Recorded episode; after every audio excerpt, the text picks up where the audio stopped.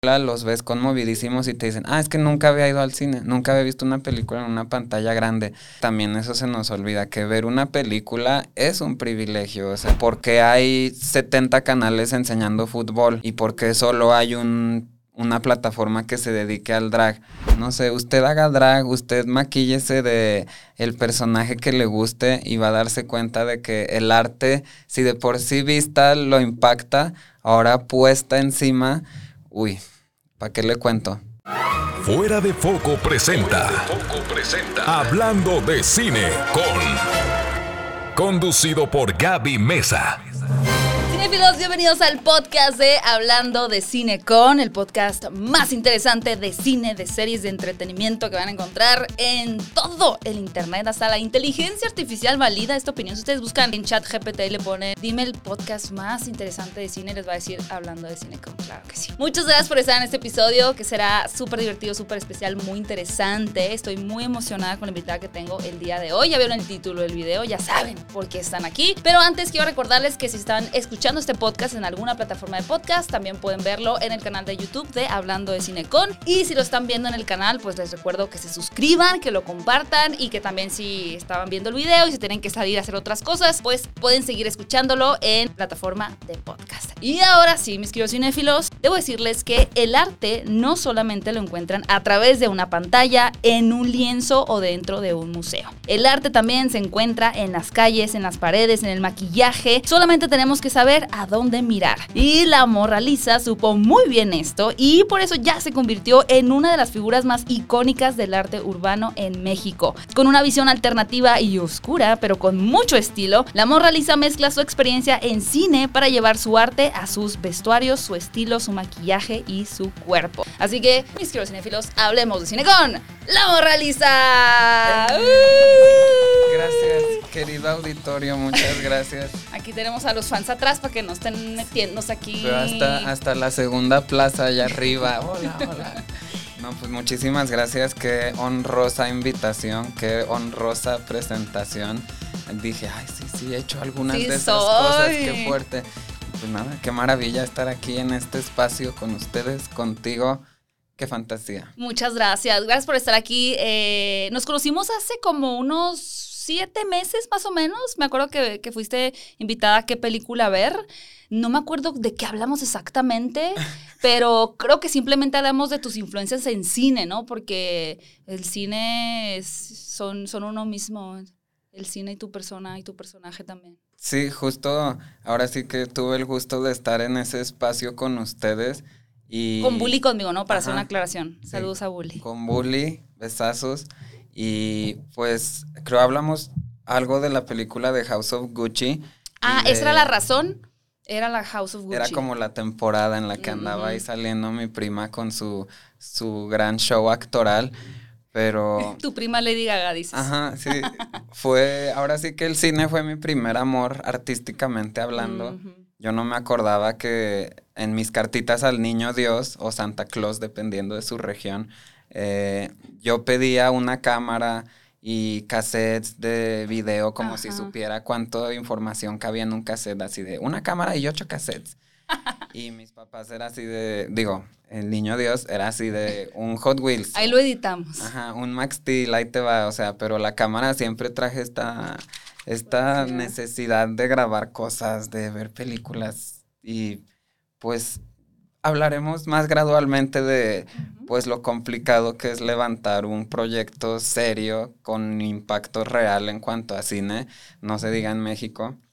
Y pues las frustraciones, ¿no? Que me llevaron a toda esa necesidad artística de crear, terminar volcándolas sobre mí y pues aquí está este resultado del cine semifrustrado. no, pero también has hecho muchísimas cosas que tienen que ver también con, pues sí, con crear, ¿no? Como, como bien dices, y creo que las influencias del cine pues están muy marcadas y, y al final mucha gente eh, pues va al cine, ve una película, ve una película en su casa y de pronto hay películas cada vez menos que nos marcan, ¿no? Cada vez es menos las películas que hacen un impacto en nosotros o que se vuelven realmente como trascendentales. Sin embargo, creo que las dos tenemos esta cosa de vivir el cine, o sea, desde otro lugar, pero el vivir el cine es una cosa pues muy fantástica, ¿no? O sea, porque no solo es que te dediques a ese oficio, sino que vives. Ajá. Eh, Luego yo tenía medio un trauma de que mi psicoanalista me preguntaba de que, es que ¿cuál es tu hobby? Y yo, es que es ver películas. Sí, pero ¿cuál otro? Y yo no tengo. Ajá. Luego ya apre- aprendí a brincar la cuerda, es mi nuevo hobby. Y pero- la, la brincas mientras ves películas. Sabes que no, no puedo. O sea, en general no puedo ver películas eh, sin concentrarme. O sea, a mí nunca me ha salido eso de, ay, veo una película me, mi- mientras hago, ni hago de comer, pero... Pares de calcetines. Sí, ajá. pongo a doblar la ropa, por ejemplo. Que siempre se pierde un calcetín, no sé por qué.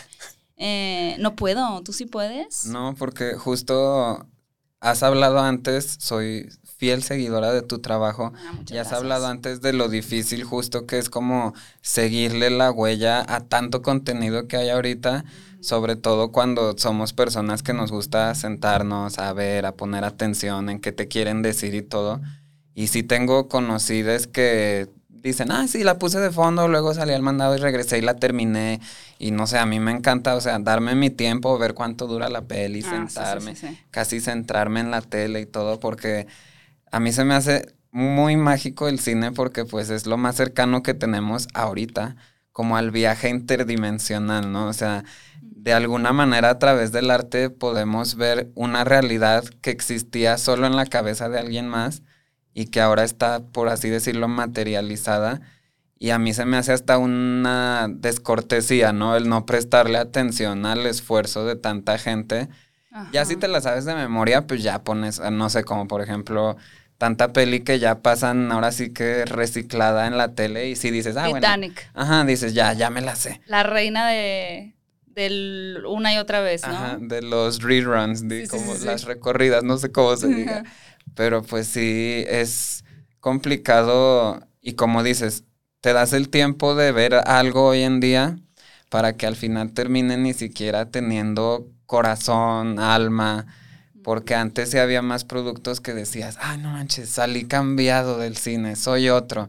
Y ahora hay muchos productos que sales y dices, "Oh, Como Ant-Man and the Wasp, Quantumania. Ve, no la he visto, pero lo que he escuchado hasta el momento es, pues justo, ¿no? Como está, creo dan por hecho que la gente ya acepta lo que sea y pues no, todavía somos un público crítico que... Eso es bueno. Mm, Me parece súper positivo, ¿no? Yo, yo lo comentaba en mi crítica eh, hace algunos días también, como a esta película yo le hubiera puesto, si no han visto el video, no les voy a decir cuántas estrellas para que vean y lo vean, le hubiera puesto tantas estrellas en 2020, en 2019, ¿no? Pero en este punto en el que estamos con Marvel ya no podemos ser tan permisivos y tan condescendientes ante, ante productos que son pasables, ¿no? Que es como, bueno, pues es lo que es y está bien y por eso seguimos aplaudiendo. Es como, no, a ver, también tenemos nosotros el permiso como audiencia de, no se trata de exigir porque creo que nos dan algo que invierte la gente millones de dólares en entretenernos y me parece maravilloso. Pero creo que si de pronto ellos se empiezan a dar cuenta como, oye, tenemos que echarle más ganas al guion, lo van a hacer, porque su interés principal es no perder a la audiencia, ¿no? Entonces creo que tenemos ese lugar como fans o como público, pues de exigir esos cambios también. Porque justo como dices, es nuestro deber porque luego no nos damos cuenta de la importancia que tiene el cine en el moldear nuestra manera de percibir la realidad, Totalmente. de exponer problemáticas. Ahora sí que de casi a veces hay películas que incluso impactan en el lenguaje y todo. Y el no darle importancia y el permitir que los mercados se saturen de cosas huecas, pues nos va a terminar volviendo una audiencia hueca, ¿no? Y pues no queremos eso. Y yo creo que se empieza a notar, igual que en el mundo del drag y en otros medios, se empieza a notar quién hace arte porque ve que está de moda y deja dinero. Y quién hace arte, drag, cine, lo que sea, porque tiene que, porque tu naturaleza es crear y contar historias, bla, bla, bla. Se me viene a la cabeza, por ejemplo, no sé, de Fablemans, que ves que es alguien que literal abre los ojos y lo primero que piensa es cine. O sea, esa persona vive, sangra, suda cine. Y hay otras películas que ves y dices, ellos querían dinero. Y a veces está padrísimo, ¿no? O sea, ver películas con el entendido de que vas a que van a entretenerte y nada más, no te van a cambiar la vida. Pero cuando se vuelven la mayoría o la principal eh, ocupación de salas, dices, uy, ahí yo creo que es una línea peligrosa, la verdad. el no darle el valor al contenido que nos programa y decir, ay, pues que hagan lo que quieran y pongan lo que quieran, porque luego terminamos con muchas películas que cuestan mucho dinero y que terminan aportando nada.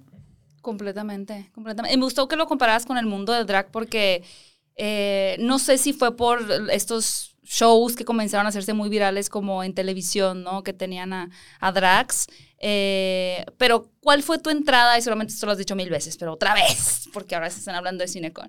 ¿Cuál fue tu, tu primer contacto con, con el drag como tal? O sea, cuando estabas más joven, ¿cuándo fue ese primer acercamiento? Pues eh, físicamente, la verdad, creo que fue hasta que después de los 18, 20 años fui a un antro. Apenas. Pero, ajá.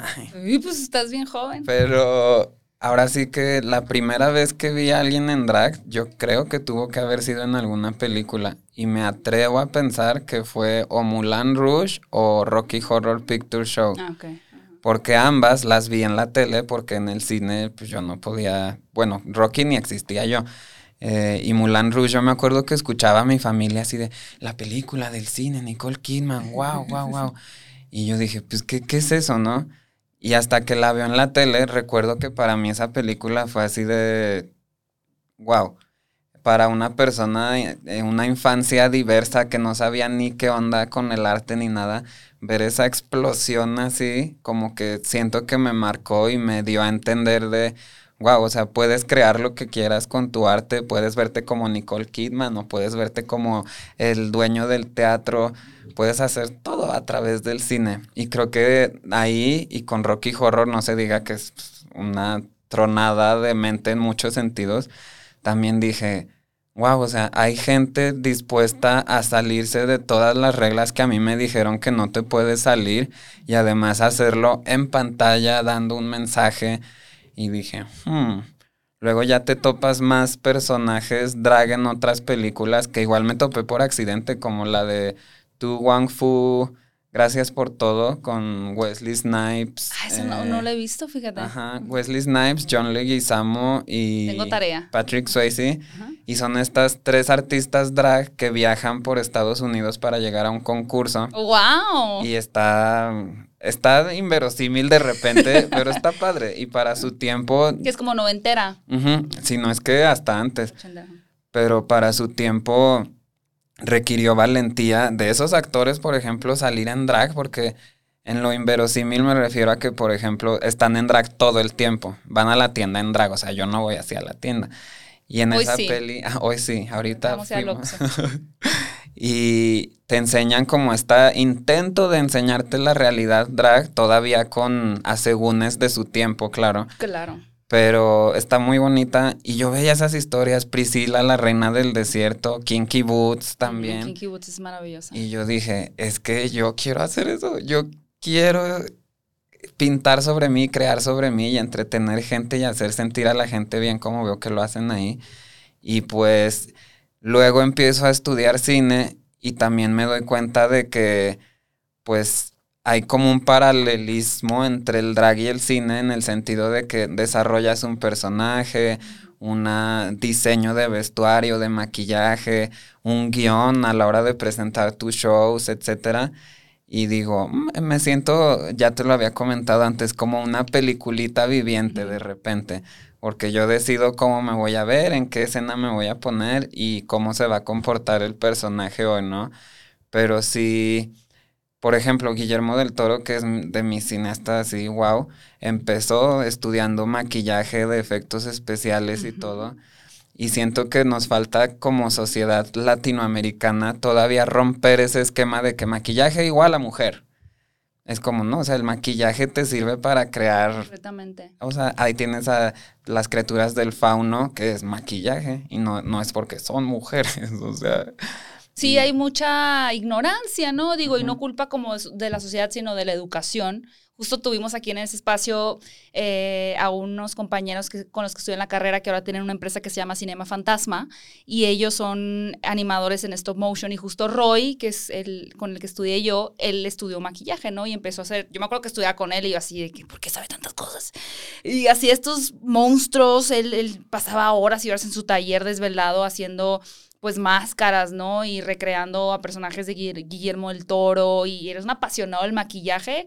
Y creo que ahí fue mi entrada también en quitarme eso de la cabeza, ¿no? Como que el maquillaje además no solo era labial y enchínate las pestañas, o sea que el maquillaje es todo un arte, un universo que no se limita solo como al, básico del día a día o al voy a una fiesta, una boda, por decir una cosa, sino que se, expande y, es un medio de, de comunicación artístico grandísimo. Y sobre todo hoy en día volvemos a la saturación de mercados y todo.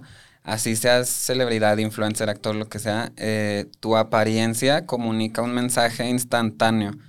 Y siento que también hay películas donde tú lo has vivido. Es, la, es el maquillaje, es la nariz prostética o la peluca o algo lo que te saca de la narrativa, te rompe la fantasía y como dicen, son estos departamentos que si hacen bien su trabajo no te das cuenta, ¿no? El pingüino ahora en la nueva de Batman con Colin Farrell, dices, es otra persona. Y luego salen los actores, o bueno, el elenco, eh, que ya te lo han comentado también, y a decir cómo el maquillaje y vestuario les ayuda a ellos a, habitar el personaje. Y dices, a mí me da mucha fantasía pensar también como en estos tiempos donde la pintura de guerra te daba el poder para ir a luchar. Y yo digo, acá es igual, le das a Colin Farrell el poder de sentirse el pingüino, yo me doy el poder de sentirme invencible así en la calle, y es a través del maquillaje. Un departamento de los miles del cine que yo ignoraba hasta que empecé a estudiar, porque empiezas y ¿qué quieres ser? Director, ¿qué quieres ser? Director, director, director. Y ya terminas, como dices, yo veía a mis compañeros que estudiaban maquillaje y decía, ah, está bien padre eso. Y yo lo ignoraba. En mi naturaleza zacatecana. Es lo que te pues, decían en Zacatecas. Mi mente pues tenía limitantes. ¿El gentilicio es zacatecano? Ajá. Ah, mira, nunca lo había escuchado. Sí, zacatecano, eh, zacatequense, ¿no? Zacatecano, ajá, zacatequense. Pero sí, incluso en Zacatecas, pues se sufre todavía el, la llegada de películas, si llegan o llegan muy tarde, están una semana o dos en cartelera, y pues luego sí hay un rezago en ese sentido también en el público de allá llegan, no sé, películas a la cineteca que tienen éxito en otros lugares, estados, países, y en Zacatecas las van a ver dos personas, ¿no? Claro. Y siento que también va de eso de que estamos promoviendo ser un público que dice, tengo mis 60 pesos para el cine y o me los gasto en algo artístico o me los gasto en la parte 9 de esta saga que ya sé a qué voy. Por supuesto. Que ya sé que no voy a perder mi dinero. Toy Story 5. Rápidos y Furiosos 10. Sí, ese tema es bien interesante que tiene que ver con la neofobia y la neofilia, ¿no? La neofobia siendo, eh, bueno, o sea, la adicción como que eh, el, debate entre que quieres algo nuevo, pero no tan nuevo que lo sientes que es demasiado nuevo. O sea, por ejemplo, vas a una cartelera, como dices, y tienes un Toy Story 5 y tienes una película que se llama Tar y otra película que se llama eh, Woman Talking, es como, pues, ¿qué es eso, no? O sea, o los Fableman, incluso es como, pues yo sé que Toy Story 5 es garantía de que mi dinero va a estar bien invertido, voy y veo Toy Story 5, ¿no? Sí, porque justo Tar, o sea... Amamos Tar. Ajá, Kate la más, pero sí es una premisa que al público en general le dices, es sobre una directora de orquesta Bye, con eso tienen para decir, si ni la orquesta me interesa irla a ver, mucho menos la, a la mujer que los dirige. Pero pues si habrá manera, habrá que buscar la manera de que la gente, yo siento que por ejemplo el trabajo que haces tú es importante en la ah, formación de audiencias críticas, porque bien podrías tú salir a decir, todas las películas están bonitas, y vayan a verlas.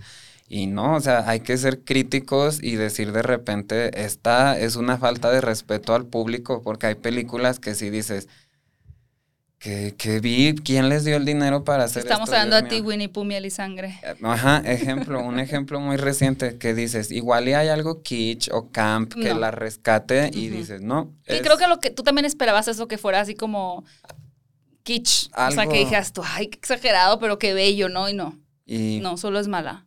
Y como dices también de que algunas películas las ves ahora con estos ojos nuevos y dices, uy, Porque, por ejemplo, eh, Rocky Horror la ves ahora y dices, "Uh, sí que había mucha más libre consumo de sustancias en aquellos tiempos. Mulan Rouge también tiene cosas ahora que dices, "Ah". Cuestionables. Ajá, pero pues ahí vamos, ¿no? Poco a poco. Y yo siento que el drag está creciendo también mediáticamente porque ahora hay películas donde tienen que tener la escena donde van las amigas a ver a las dragas al bar. Es que tienen que tener la escena donde entra la draga chistosa a decir algo jijiji. Eh, plataformas ya dándole sus propios programas a artistas de drag. Y pues a mí me emociona eso porque de repente en el, dentro del mundo del drag decimos, ah, es que ya son muchas, ah, es que ya son muchas. Eh, pero ¿por qué hay 70 canales enseñando fútbol? ¿Y por qué solo hay un, una plataforma que se dedique al drag? O sea, hay que darnos cuenta que los mercados son amplios y que este del drag al menos apenas va empezando. Yo ahora veo personas que se dedican al drag y además están desarrollando sus proyectos de largometrajes, documentales, realities, etcétera. Ya tú como artista drag y productor, ya no solo como el talento, porque ya vimos también que a veces las manos detrás de proyectos no tienen la perspectiva necesaria para contar tu historia, ¿no? ¿Quién la puede contar? Pues tú. Que es para donde tú vas, me imagino. Sí, idealmente se están cocinando cosas que fusionen el drag de una manera eh, no tan vista di, y más humana y que justo le enseñen a la gente que así sea cine, drag, lo que sea, si lo quieres hacer, lo que tienes que hacer es empezar a hacerlo. Ya ves cuántos cineastas dicen, ¿cómo aprender a hacer cine? Inténtalo. Ponte a hacer una película y vas a ver si no aprendes los retos. Y acá es igual, o sea, yo había un punto de mi vida en el que tenía una vida muy frustrada profesionalmente, trabajaba en oficinas, en noticieros. Y me encanta cómo haces así. Ajá, tic, tic, tic, es que era- en me la pasaba tecle, tecle, edite que edite. Y lo odiaba, la verdad. Pero fue cuando me dicen así de, oye, tú que estudiaste cine, haz unas capsulitas para meter al noticiero hablando de cine. Y yo hablaba que efectos especiales, que Batman, que tururú, bla, bla, bla. Y me di cuenta que hacer esas capsulitas a mí me hacía sentir, pues, excelente dentro de esa nube oficinista horrible. Y dije, "Hmm, creo que tengo que retomar mis pasiones, darme cuenta de qué es lo que quiero hacer y hacerlo y decirlo, porque tomé cuando recién me mudé a la ciudad aquí un curso de dirección con Isaac Esban. Ok. Que recién estrenó hace unos meses Mal de Ojo, para poner en contexto. Y justo fue en ese taller, o sea, mucho que aprendí, pero el resumen era, haz la película que solo puedes hacer tú. Claro. Y es cuando desde la dices, honestidad. ajá, o sea, ¿qué es lo que quieres decir? ¿Algo reciclado? ¿Un Toy Story 5? ¿O esa historia que sientes que te mueve por dentro y que dices, ay, algún día la contaré, etcétera?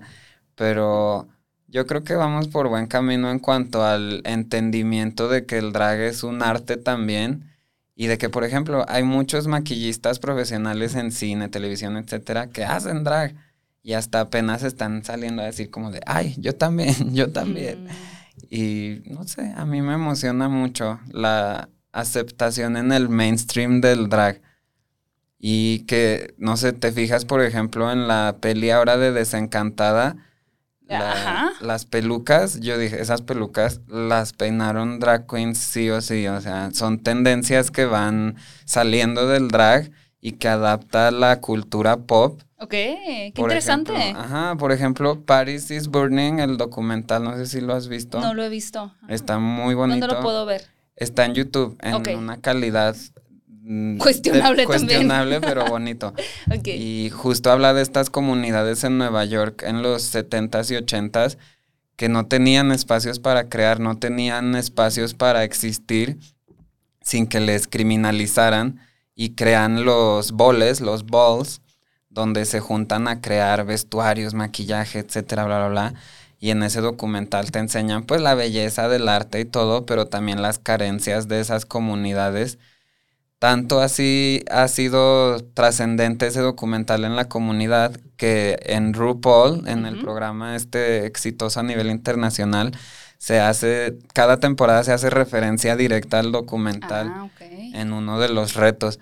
Y es eso que, digo, la importancia de voltear hacia atrás, ver quién llegó antes que tú y seguir recordando porque también creo que se da en el cine mucho como ego de yo logré esto y no hay en el plus cine y en donde sea, ¿eh? O sea, también eso se puede ver en, pues, en cualquier lugar. Yo siento que la gente se pone medallas sola y yo nunca he estado de acuerdo con esta idea de, por ejemplo, y me ha tocado mucho con youtubers, ¿no? Porque, y tal vez seguramente también con, con en, un- en el mundo drag, pero como yo me hice solo, ¿no? Es, es como nadie se hace solo, o sea, de pronto si tus papás te regalaron la cámara con los ocho cassettes, o si te dejaron estudiar cine, o si en este caso tenías una persona que creyó en ti, que te dijo, sí, yo te apoyo, yo te acompaño a comprar, no sé, el maquillaje o ropa o peluca, lo que tú quieras. Uno no se hace solo. Es, es extremadamente ridículo pensar que tu éxito te lo ganaste tú solo, ¿no? Y hay muchos egos extremos, narcisistas, que piensan que se hicieron solos y, ay, a mí nadie me ayudó a conseguir lo que tengo. Claro que te ayuda la gente, ¿no? Es, es feo ignorar esa parte de, No, de y quienes están sobre apoyados. todo en una industria en la que solo no puedes hacer ¿No? nada. Y antes pues sí se usaban, ¿no? Las personas ahí grabando y actuando ellos y todo. Pero ahora hasta para revisiones de guion necesitas un equipo. Bueno, a menos que ahora la inteligencia artificial Es lo que te iba a decir. nos reemplace a, todos. menos que la inteligencia artificial, exactamente. Pero sí, creo que es importante, como dices, que reconocer los privilegios, ¿no? Porque nadie que tenga carencias económicas, de salud, etcétera, se puede dar el tiempo de decir, ay, pues voy a ser youtuber, ay, pues voy a bla, bla, bla. 100%. Entonces sí estamos en una postura privilegiada para estar consumiendo ese contenido, hablando de él y todo.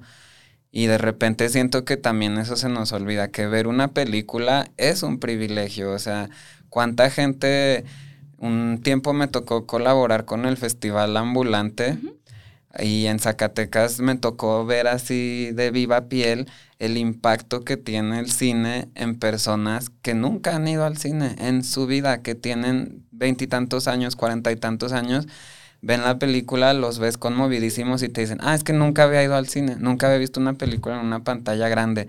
Y dices, wow. Y uno dice, yo vi tal, y yo vi tal, y tururú, y tarará. Y son tesoros, o sea, mi mamá me cuenta de sus tiempos donde ellos no podían pagar el cine del pueblo, entonces se iban a las azoteas cercanas a verlo porque pues se proyectaba así en una pared y digo, wow, ahora que me gasto, no sé, 90 pesos en un boleto, digo, tengo que ir a ponerle atención a lo que me quiso decir esta persona, porque si no, siento que es falta de respeto a las personas que me pusieron donde estoy, a los creadores y pues volvemos al impacto que va a tener en el público, porque mientras sigamos apoyando monetariamente esas ideas huecas, pues van a seguir existiendo y creciendo pero creo que sí está muy de la mano de la gente que hace contenido como tú el cambiar eso, ¿no? Porque tú Se yo intenta. creo que sí promueves mucho la más. crítica crítica, no la crítica tendenciosa que también luego se encuentra por ahí y yo agradezco mucho eso. Además el ver eh, una voz femenina tan informada en el medio porque me tocó ir una vez a una función donde hubo un panel de discusión y estabas tú. En The Nope. Ajá. Y me gustó mucho ver la diferencia de perspectivas con lo que se asume como normal, que lo normal es la perspectiva de un hombre heterosexual. Y me encantó que pues tú y Bully aportaban perspectivas ahora sí que fuera de la norma que yo decía, Sí, va por ahí la cosa, o sea, gracias, gracias, gracias, porque luego es donde uno se anima pues también a opinar, ¿no? A alzar la voz. Y, por ejemplo, tuve el privilegio, gracias a Ambulante, de ser aprendiz de Pablo Cruz en una película de Diego Luna. Ok. Y pues terminé después grabando el detrás de cámaras de la película y ahí estaba cotorreando y todo. Y te das cuenta de que la gente, por ejemplo, Diego Luna, yo también, mis respetos, eh, Es sencillo, es una persona sencilla. La gente que le va muy bien y que duerme en paz por las noches, no andan así aventándote el abrigo al llegar al set.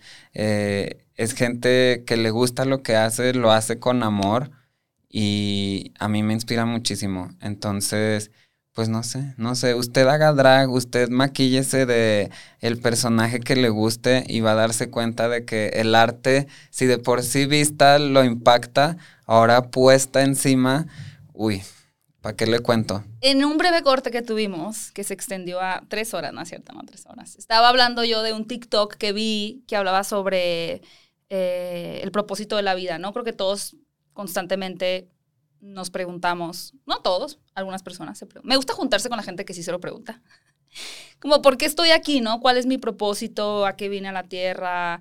Digo, hay personas que depositan esto en una espiritualidad, en una religión, en Dios, en, ciertas em, acciones que pueden llevar a cabo, ¿no? Pero eh, incluso después de ver películas como Todo en todas partes al mismo tiempo, que es un poquito como de, pues nada importa realmente, eh, yo traía como que ese trip un poquito y empecé a escuchar un lama que se llama Lama Richen, te lo recomiendo. Que aparte Beca dice que tú eres como eh, el Dalai Lama de, las drags, que es muy sabia. Sí, sabe. Pero vi, vi ese TikTok que decía una, como psicóloga, ¿no? Decía, te voy a dar el, la razón, la verdad sobre a qué viniste a la Tierra y, no te va a gustar. Eso decía yo, pues bueno, a ver qué dice, ¿no? Un minuto y medio. Y decía, tu propósito es hacer relaciones humanas, o sea, conectar con la gente, darles que ellos te den a ti también.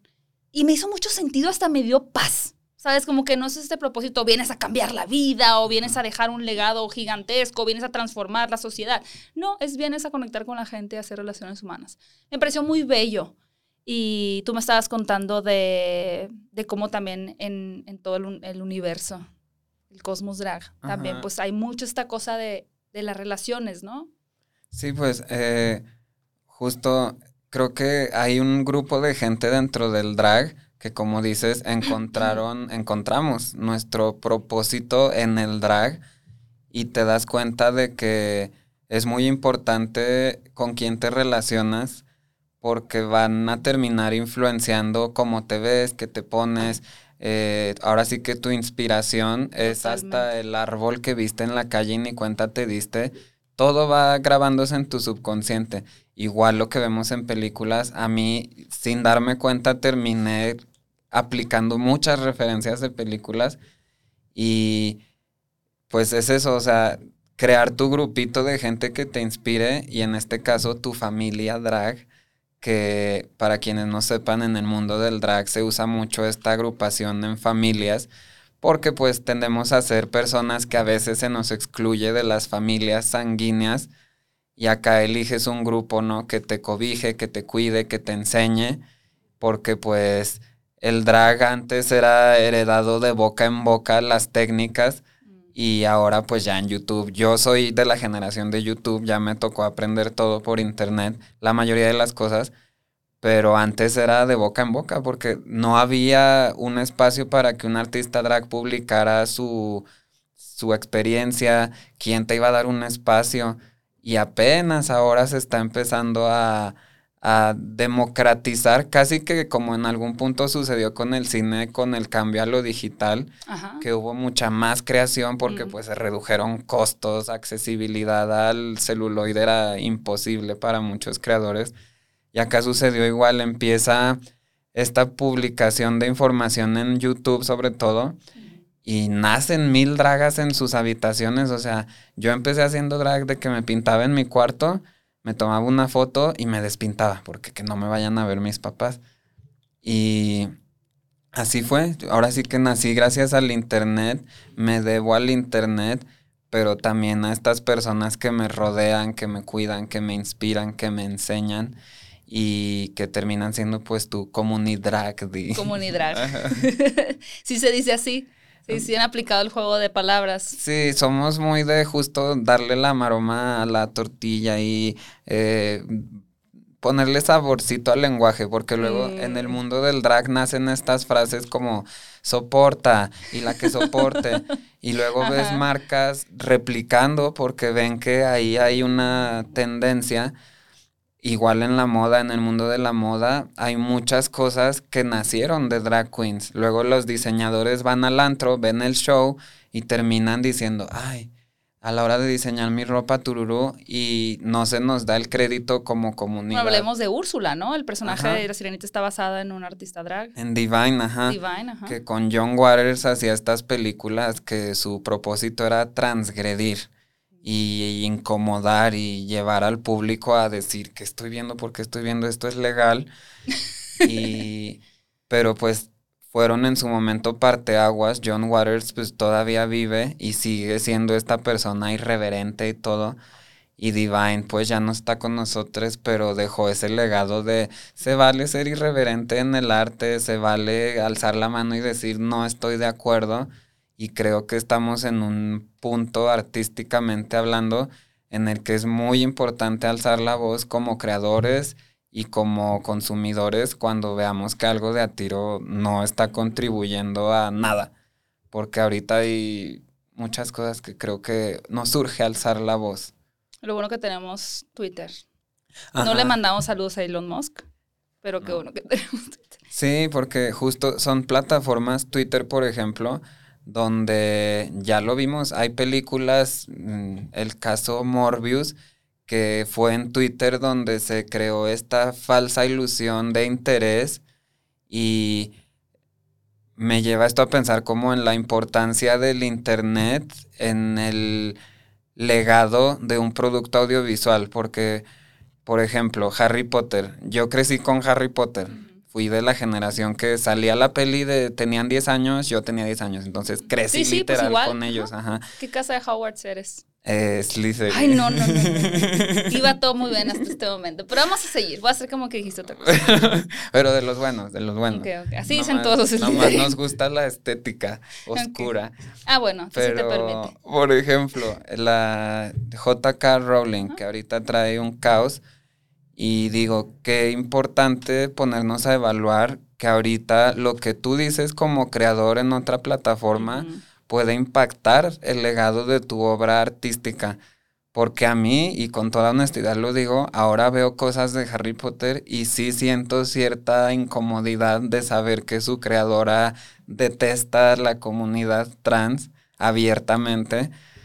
Y pienso, ¿hasta qué punto es necesario que los creadores anden como con su producto, en este caso películas y libros, como niño chiquito, así de, aquí está el producto, pero no piensen así de él, no digan así esta crítica de mi producto, bla, bla, bla, bla. Como que yo creo que en el arte es creas tu bebé y aviéntalo, ¿no? Como la muerte del autor de Baudrillard, o sea, que habla de pues, la muerte del autor, no, no es que tu producto está allá afuera y ya no es tuyo. Ujú. O sea, y las interpretaciones que tú le puedas dar, pues dependen de, de la persona que lo está recibiendo, ¿no? Que a veces eso es lo bonito también de la crítica, que yo te puedo dar lo que yo interpreté de, no sé, Banshees o Finisherin, y para ti fue otra película completamente diferente de la que viste, ¿no? Hablaba con Jorge Gutiérrez, que es un animador, que es muy amigo de Guillermo del Toro, el director del libro La Vida, ¿no? Y me decía, es que Pinocho, yo cuando la vi por segunda vez, yo me di cuenta de que Guillermo es Pinocho, decía, ¿no? Y le dije, ¿le dijiste eso Guillermo del Toro? Y me dijo, sí, me dijo que estaba loco, que eso no era lo que le había pensado. Pero él sigue diciendo, es Pinocho. O sea, porque para él es lo que quiso decir Guillermo del Toro. No importa si el mismo Guillermo del Toro le dice, no era eso, no importa, porque es lo que tú recibiste de, de esa película, ¿no?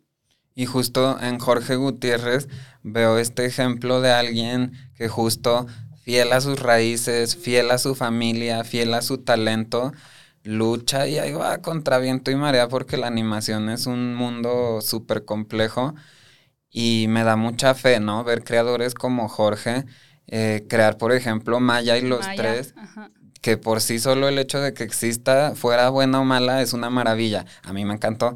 Pero también experimentar ahí con narrativas, pues, es- no spoilers, si ya la vieron ya saben pues qué pasa al final y no lo esperas eso en una serie infantil. Y digo, ok, me da mucha pa- paz ver a gente como Jorge que dicen, sí se puede crear desde el amor, sí se puede crear desde el respeto a la cultura, a tu público, porque igual en el trabajo de Jorge y de Guillermo, ay, como si fueran mis amigos, Jorge y Guillermo, eh, nada es accidental, todo tiene, hasta la espinita del nopal tiene un propósito, un mensaje, y yo creo que es el, ese es el contenido que tenemos que promover, ¿no? Que, que quiera decirte algo, que quiera comunicarte algo. Y como dices, ya cada quien lo interpretará a su, con su cabeza, pero mientras te haga masticar ahí y mover la ardilla, yo creo que es contenido padre. En tu caso, por ejemplo, de la morra lisa, ¿cuál para ti es como las, la personalidad de la morra lisa? ¿Y alguna vez has encontrado con alguien que tenga una lectura completamente diferente? Sí, porque eh, la mayoría de las personas me ven y asumen que soy como eh, maligna, oscura, seria.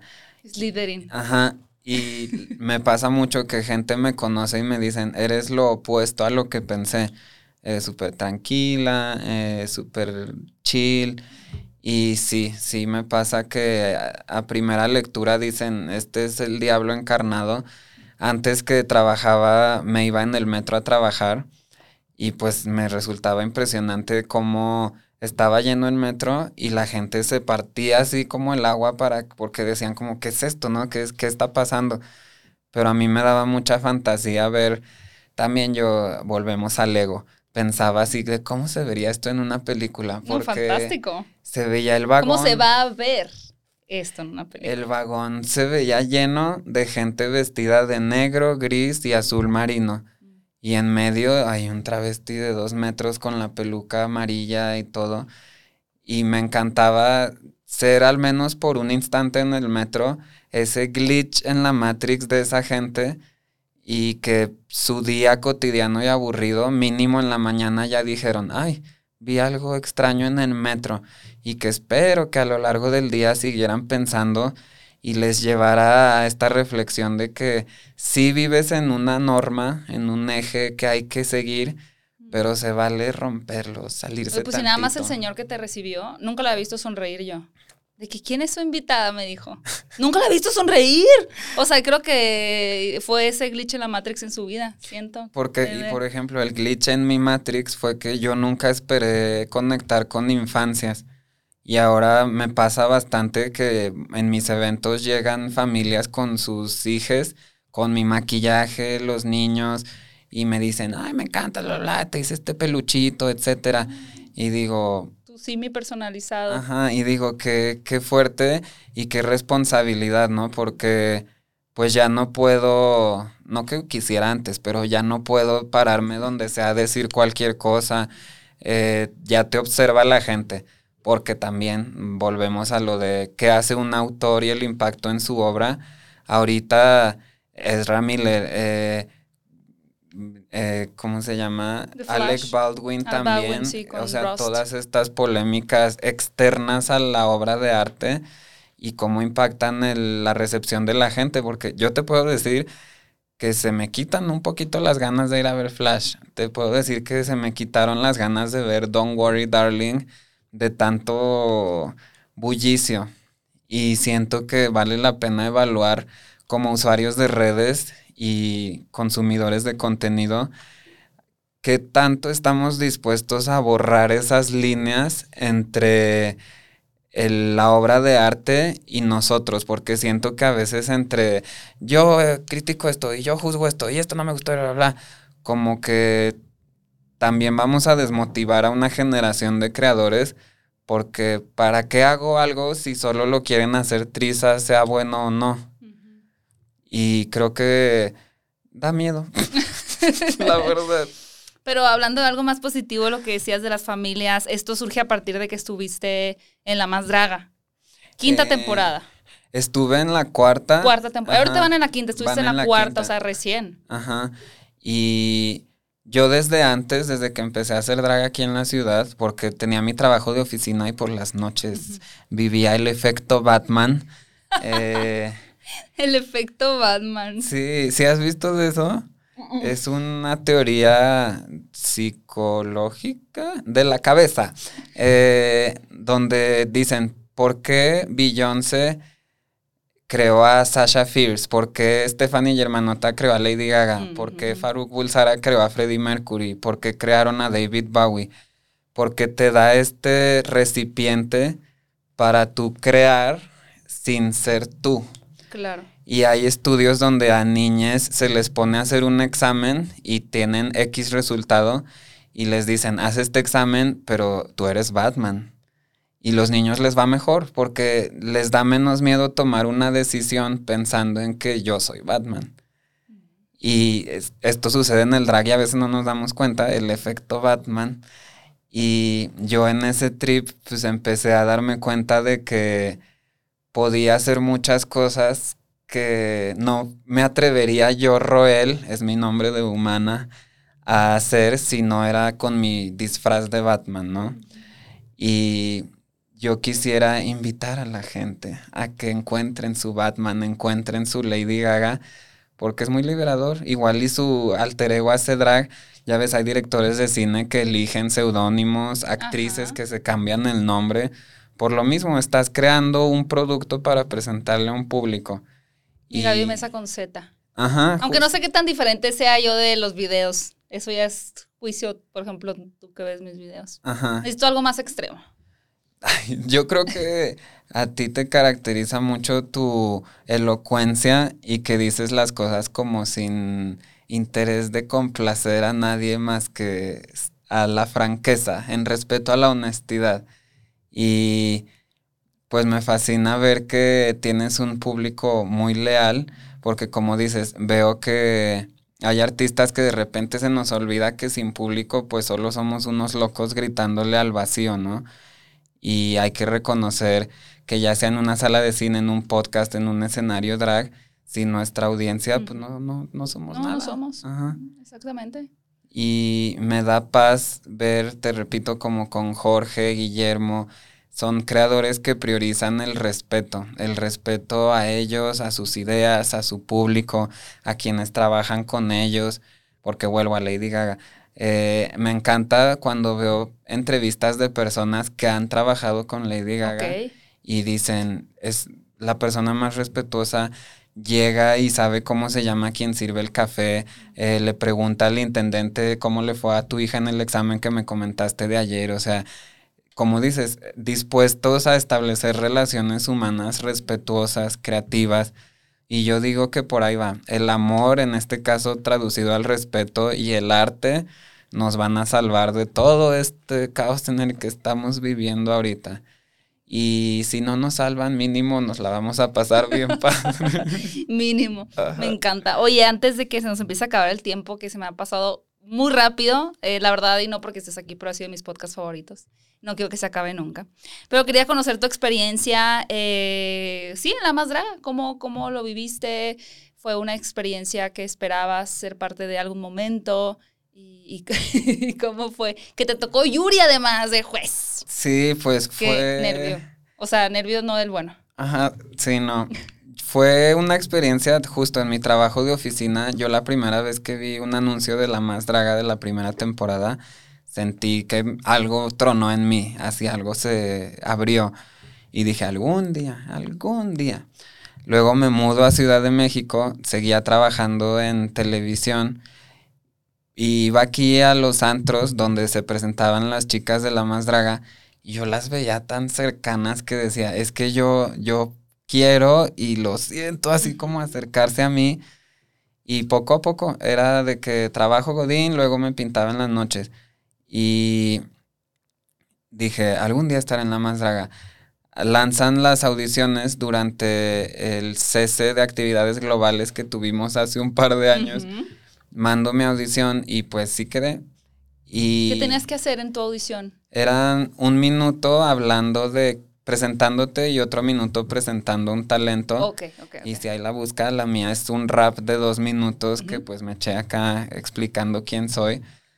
Y ya que entró al proyecto, sí fue una experiencia que me cambió la vida, no lo negaré, pero con mi breve trayectoria detrás de cámaras en noticieros, en tele y todo, sí, pues no solo ves las cosas con los ojos del talento, sino que también estás así de, ay, yo hubiera hecho eso, ay, en la escuela a mí me enseñaron que en la cámara, ay, pero pues era difícil para mí encontrar esta línea de tú eres talento y cállate, tú no eres producción en este proyecto.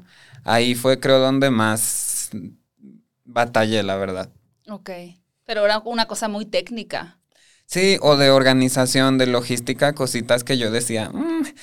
Y pues luego sucede el episodio donde Yuri es invitada, donde en redes sociales nos atacaron duramente. Y ahora sí bueno, que... el show por la decisión de que fuera Yuri. Y la justificación, pues, era que atrae vistas. Mm. Y yo digo, bueno... O sabían que iba a causar una polémica negativa. Bueno, una polémica siempre es negativa, ¿no? Válgame la redundancia. Y total que en mi cabeza de Zacatecas yo evitaba ese tipo de música porque para mí era música muy de gays.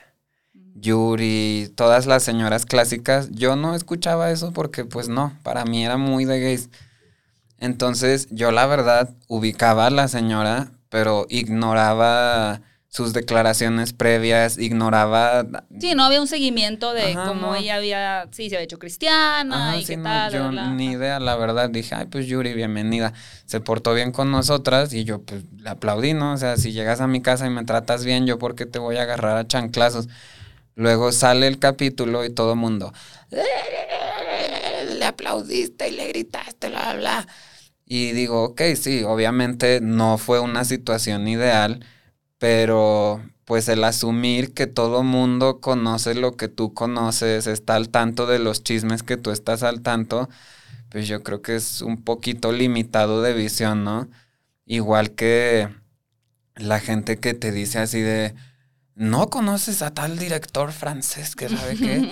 es como de, nadie conoce a todos los directores ni a todas las películas. Y acá es igual como que se espera que al ser una figura semipública en la comunidad diversa, tengas ya todo el acervo eh, cultural e histórico de la comunidad del mundo. Y es como, espérenme, espérenme, o sea, además de que es imposible, qué aburrido, ¿no? Que todos sepamos lo mismo y partamos de donde mismo.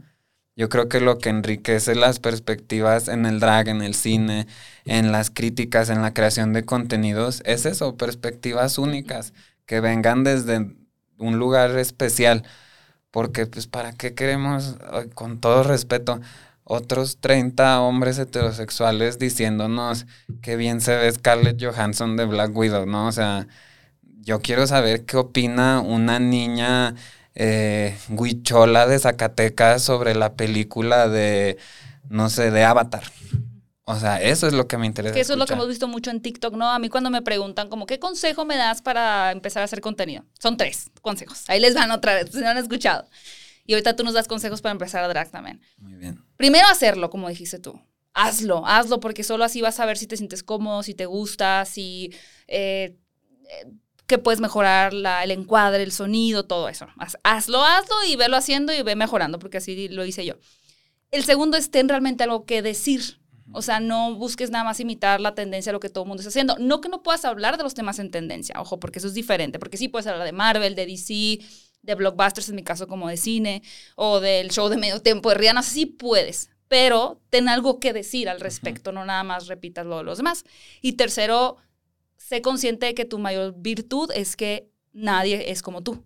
O sea, que lo que más te, tu mayor diferenciador eres tú y no trates de justo emular, convertirte en otra persona, aunque tengas referencias, inspiraciones, héroes a quienes tú admiras, no te conviertas en ellos, porque tu mayor fortaleza es lo que tú eres, ¿no? Y sea que hables muy rápido, que tengas un acento muy marcado, que a ti te fijes en detalles que otra gente no se fija, eso, ¿no? Para mí es como lo más importante, no perder la esencia en ese proceso. Y los detallitos, como dices, porque luego se nos mete en la cabeza esta idea de, ah, es que vi el TikTok que tiene 100 millones de vistas y atrás tiene una luz rosa. Ah, sí, voy sí, a sí, comprar una luz rosa. sí, sí, sí. Ah, es que vi que usa tal micrófono. Con este micrófono me voy a Seguro volver me voy viral. a... Y no, y luego Y te das cuenta. Digo, Javier Ibarreche es un ejemplo de eso, ¿no? O sea, Javier Ibarreche usa la pantalla verde, o sea, Javier eh, usa el microfonito del, del iPhone, que lo, ya empecé a usar porque sí es muy práctico, ya me está dando mucho trabajo grabar el audio aparte. Y, y, no usa subtítulos, por ejemplo, ¿no? Que eso yo sí me subí al tren. Pero es como, claro, o sea, no porque uses subtítulos significa que tu contenido se ver más, no porque uses un foro superproducido se va a ver más, no, es que es lo que tienes que decir, es cómo lo dices y qué dices. Y hay muchos ejemplos de eso, ¿no? Y como dices eso, es que la gente usa de que, no sé, sillones en un podcast. Es que seguro sí uso sillones en el podcast, pero pues lo, lo enriquecedor es la conversación, ¿no? ¿no? Hay gente que ni ve el podcast, Ajá, que lo escucha nada más. y tú preocupándote por la decoración. Pero sí, como dices, eh, en alguna vez, no recuerdo dónde lo escuché, así que no me, no recuerdo el autor, pero era, tener voz no es sinónimo de tener algo que decir. Y creo que hoy en día con la facilidad que es poner la voz de una en el internet, sí es peligroso porque a mí se me hace un red flag en creadores de contenido, de cine, drag, lo que sea, cuando le preguntan a su público, o díganme qué les gustaría ver. Para mí eso es así de, uh, aguas, esta persona no tiene un propósito, no sabe qué decirte, solo quiere que la vean. Que quizás no es el caso siempre, pero a mí esas son No, a las mí vibras que también me no lo había pensado, pero también a mí me pasa que luego veo como, acabo de ver esto, ¿debería de hacer un video o no? Es como, tú, tú deberías de saber si tú quieres hacer un video. Por ejemplo, El gato con botas 2, no la he visto, la vi, me gustó mucho, pero nunca me nació hacer el video porque sentí que había muchos videos de eso y dije, bueno, siento yo que ya no tengo nada que aportar, porque hay análisis eh, así que me volaban la cabeza el gato con botas 2 y yo a qué voy a decir? O sea, ya tal vez la gente es como, pues solo quiero que digas lo mismo, pero que lo digas tú, puede ser. Pero aunque mi audiencia me va a decir, sí, hazlo, es como, pero es que yo ya no me siento a gusto haciéndolo, ¿no? Y no es como que, bueno, solo porque ustedes dijeron, porque sí, hay que retribuirle a la audiencia, pero si tu contenido depende solo de lo que ellos quieren ver, pues entonces eres un títere también. ¿no? Y es que se nota, yo he tenido el privilegio de vivirlo en escenarios, Mm, se nota este intercambio cuando haces clic con la audiencia, o sea, cuando los tienes cautivos y también sientes cuando no. Y siento que acá es todavía más difícil en creación de contenidos digitales porque pues no estás viendo la reacción del público. Totalmente. Pero creo que puedes poner la estadística a tu favor, como decimos, siendo honesto con lo que quieres decir, siendo tú. Porque ya de que en tus notas está lo, el tweet que leíste de alguien más, vas a dar la opinión de alguien más, no la tuya. Y creo que es importante que usted en casita se pregunte que si quiere ser creador de contenido, drag, bla, bla, bla, eh, ¿quiere o tiene que? Porque yo creo que es muy importante preguntarnos qué tenemos que hacer, ¿no? Yo en algún punto sabía que tenía que hacer cine. A los 19 años fui director de vestuario de un largometraje con el que nos graduamos de la escuela allá en Canadá, porque se suponía que te graduabas con un corto. Ok. Y en los 25 años que tenía la escuela, todas las generaciones se, se graduaron con un corto. Y yo y mis amistades dijimos, no, queremos hacer un largo. Transgrediendo. Largo, largo, largo. Ajá. Y los hartamos a la administración hasta que nos dijeron, miren, si ustedes juntan el dinero, hagan lo que quieran. Y recaudamos casi 200 mil dólares canadienses, no recuerdo ni cómo le hicimos, grabamos nuestra peli, Wow. eh, la editamos, eh, ganamos el premio Estrella Naciente en el Festival Internacional de Cine de Canadá. Y ya, ¿no? Pero justo a mis 19 años logré eso porque yo sabía que tenía que hacer cine, tenía que hacer algo en el departamento de arte y lo hice y dije, ah, excelente, qué padre, a lo que sigue. Porque luego intenté meterme en vestuario y en arte aquí en la ciudad y me di cuenta que no era ya lo que yo tenía que decir, no estaba ahí. Y invito a la gente que tiene interés por crear a preguntarse de verdad qué quieren decir, dónde lo quieren decir y darse cuenta de que tiene consecuencias, tiene un impacto real en tu audiencia, en los mercados incluso, porque Tú sabes, una crítica fuerte puede tumbarle la taquilla a una peli, un tweet eh, en el momento preciso destruye la carrera de un actor como para creer que como creadores somos inmunes a las consecuencias de lo que hacemos. No, no, no, no, mucho cuidado. Y yo creo que se vale soñar, no se pongan límites, pero seamos realistas y responsables también, porque Sí, nuestra vida es una película, dicen por ahí de repente, asegurémonos de que no sea un churro, por favor, que no sea una mala inversión de recursos como tantas películas hay. Haga su película bonita, haga su película honesta y que como dices, el cast, tus relaciones humanas que tengan significado, porque si no, no pasan la prueba de Bechdel. De la, sí, sí, sí, que, esa referencia. Ya no te pregunté, pero tal vez mucha gente tiene curiosidad, porque luego siento que son preguntas que te hacen seguido, pero para ir cerrando, ¿cuáles son tus mayores inspiraciones para la morraliza? Ahora que mencionabas al inicio del podcast que el cine había inspirado mucho también a, la morraliza. Yo creo que así mis dos santos patronos son Lady Gaga y Guillermo del Toro porque son personas que han abrazado mucho esta idea del monstruo, de la oscuridad, pero de encontrar la belleza en ella. De sí, te da miedo la viuda negra, pero vela de cerca, ve qué bonita es, qué paciente, qué inteligente. Eh, y pues Guillermo siempre habla de esto, ¿no? De sí, voltea tu parte oscura y no le saques, quédatele viendo, conócela, aprende de ella y vas a encontrar belleza, ¿no? Y siento que desde que vi el espinazo del diablo, porque la vi en la primaria o secundaria, no me acuerdo, no la debía haber visto a esa edad, hay tache para mis papás, eh, pero dije, ¿quién es esta persona que está contándome estas historias? Y ya, Guillermo del Toro, y yo, ah, y empecé que Mimic, que Cronos, que bla, bla, bla, y yo dije, ok, este señor le rezo, pero justo fue por esta idea de yo siempre me sentí muy fuera de la, de la norma en Zacatecas, en mi casa, con mis amistades y todo. Y en estas personas encontré el refugio y la validación de se vale ser lo raro, se vale ser lo feo y se vale encontrarle lo bonito a eso y gozarlo.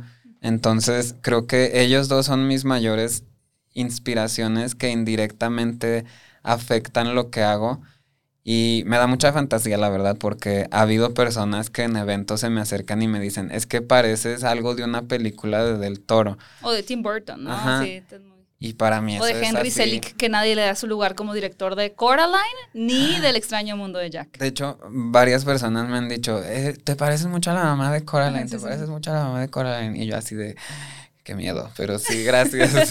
Faltan los botones nada más. Ajá, sí, de hecho, mire, espere usted ese look de Pero sí, es muy inspirador ver a estas personas y que repito, actúan con respeto, respeto al crew, respeto a ellos, a sus ideas. Y yo digo, si esas personas pueden crear en el nivel que lo hacen y seguir siendo sencillas, yo digo, ¿por qué habríamos de aceptar gente que no está como en ese nivel, digamos, y se comportan de maneras súper negativas, ¿no?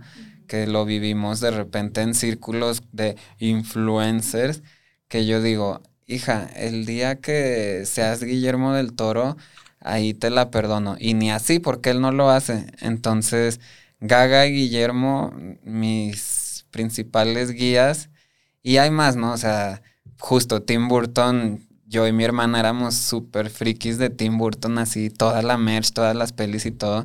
Ya luego de Alicia en adelante como que... Y lo perdimos un poco. Este Aunque se recuperó con Merlina, ¿eh? Ajá. Y justo Merlina que también pone ahora en tendencia esto de ser oscurita, ser darquetita, moverte extraño y todo. Y digo, qué padre que la gente habite eso que se nos había prohibido habitar. No te vistas de negro, no bailes extraño, no seas así. Y ahora es como de, denle chance a la raza de que exploren, que prueben todas las nieves y a ver cuáles gustan. La fantasía Lady Gaga con Merlina, ¿no? Eso obviamente te hizo feliz. Muy feliz, la verdad. Esa tendencia. Ajá. Aparte el hecho de que volvemos a las líneas que se borran ahora entre contenidos. El hecho de que TikTok haya vinculado una serie de Netflix con una canción de Lady Gaga que ni aparece en la serie y la haya reposicionado 10 años después de su lanzamiento la canción, digo, habla de esta, ¿cómo se dice? Como transmedia. Transmedia. Ajá, que estamos habitando ahorita, que es emocionante pero intimidante, ¿no? Porque entramos como al multiverso de los medios y quiere decir que por ahí hay un Thanos o un Kang. o un Kang. Ajá, pero digo, también hay por ahí Spider-Man y Doctor Strange y yo digo, lo padre es hacerte de tus Spider-Mans, de tus Doctor Stranges y pues a darle contra Thanos porque el multiverso está... Te voy a regalar mi canal, tú tienes más, eh, vas a con más dignidad no, llevarlo. Haces muy buenos puentes referenciales. No, hombre, pues aprendí de les mejores mm, consumiendo tu contenido porque exclusiva, esto nunca lo he contado en ningún lado. Y tengo las fotos y me veo horrible. Pero cuando recién salió la segunda peli de Nolan de Batman, la de... The Dark eh, Knight. Ajá. Yo me pinté del guasón, ¿no? Según yo. Ah. Y me grabé en mi cuarto, según yo, hablando de la peli, tururú, bla, bla, bla, bla, Qué bueno que nunca lo subí, qué bueno que eso se perdió en la historia. Pero total que mi idea era hablar de cine pintado como el guasón. Pero es una gran idea. Pero mira, ahora ya soy este guasón. Eh, y digo qué cosas porque inevitablemente la vida terminó poniéndome enfrente de alguien como tú que habla de cine. Y digo, mira, no fui yo el guasón que habla de cine. Te viste. Pero ahora tengo el gusto de rodearme de personas que hablan de cine y que me enseñan muchísimo. Tú, Bully, me han tratado súper bien en este medio que a veces no trata bien a la gente nueva. Y se los agradezco mucho, es muy inspirador. Y pues yo estoy ahora sí que a la orden para seguir alebrestando en el cine, en el drag, en donde sea. Porque un tiempo escribí contenidos para televisión y siento que mucha gente cree que las personas que hacemos drag somos personas sin preparación, que no les quedó de otra, etcétera. Investigue, investigue, porque hay, tengo compañeros drag que son cirujanos, maestros de doctorados, o sea, es como pintar, es otra arte, lo puede hacer quien sea, hasta personas heterosexuales. Hay personas heterosexuales que hacen drag y lo hacen muy bien, hasta que por fin contribuyen a la sociedad. No, no es cierto. Pero yo digo, anímese, anímese a hacer drag, anímese a hacer cine, anímese a hacer contenidos, pero con nuestra conclusión que es, tenga algo que decir. Completamente porque si no, solo vamos a contribuir a la estática y al ruido y ahí no se escucha la voz de nadie. Me encanta, salí muy inspirada de este podcast. Digo, no salgo, sigo aquí estoy en cuadro y en micrófono todavía, pero no, toma muchas cosas muy lindas de todo lo que platicaste, de verdad, muchas gracias. Y, y me encanta haber podido platicar contigo porque no hemos tenido la oportunidad de platicar más, solo en el espacio de qué película ver, que ahí yo dije, wow, lo moral es lo máximo. Y luego nos hemos encontrado en algunas funciones, como en TAR, eh, pero qué, qué, qué, privilegio poder platicar contigo, la verdad. Igualmente. Y no será la última vez, digo, podemos eh, echarnos unos mezcales también. Por favor. Pero muchas gracias por haber venido. No, de verdad. Y qué padre que te guste tanto el cine como con tanta pasión, ¿no? Más allá de un hobby o un gusto. Sí, pues mi, mi, dinero extra se me va en mi drag y en ir al cine, la verdad. En eso se me va. En ir al cine me encanta ir sola al cine, me fascina. Sí, a mí también. Y pues sí, qué emoción, qué maravilla que el arte nos una. Permita a usted en casita también que el arte le una con más gente. Y yo estoy a sus órdenes, fan de Fuera de Foco, fan de Hablando de Cine con y fan de ti, de tu equipo, además, gran equipo que hay aquí. Y pues nada, gracias, gracias, gracias por considerarme y pues, sigamos cambiando el mundo un sustito a la vez, Di. un sustito a la vez, me encanta. Morra, ¿cómo te pueden seguir en tus redes sociales? ¿Dónde te pueden estar? Pues como seguirte la pista tal cual. Estoy en todas mis redes como La Morraliza. Eh, y pues me puede ver haciendo drag en antros, stand-up, teatro, ya tuve mi debut teatral también. Eh, y pues ahí vamos, ahora sí que picando piedra donde se pueda. Yo no me canso de decirle gracias al mundo por la oportunidad de expresarme. Gracias por escuchar lo que digo. Y a veces el mundo suena como desesperanzador, pero recuerde usted que en las películas ese punto desesperanzador es cuando va a dar la vuelta a la historia. No siempre, así que no se confíe, pero el punto es Pongan de su ganas. parte. Ajá, Pongan de ganas. su parte para que suceda el, el tercer acto. Y ahí los veo en mis redes, abajo de su cama, en todos lados. Abajo de su cama, me encanta. Cinefilos, muchas gracias por haber escuchado este podcast. Los invito a que sigan a La Morraliza en todas sus redes sociales. Eh, y también, pues, dejen sus comentarios, compártanlo. Recuerden que si no están suscritos al podcast de Hablando de Cinecon en el formato de YouTube, pues que se suscriban. Y nos escuchamos en un próximo episodio de este podcast. También les recuerdo que en la descripción del video les dejo el contacto y el número de este bellísimo foro de Reprogramando TV por si ustedes necesitan hacer una grabación, pues es un gran lugar para hacerlo. Así que les dejo los datos y nos escuchamos en el próximo podcast de Hablando de Cinecon. Gracias. Escucha este podcast en todas las plataformas de podcast. Aquí te dejo con un par de pláticas más para disfrutar y no olvides suscribirte y activar la campanita de notificaciones para formar parte de esta comunidad cinéfila.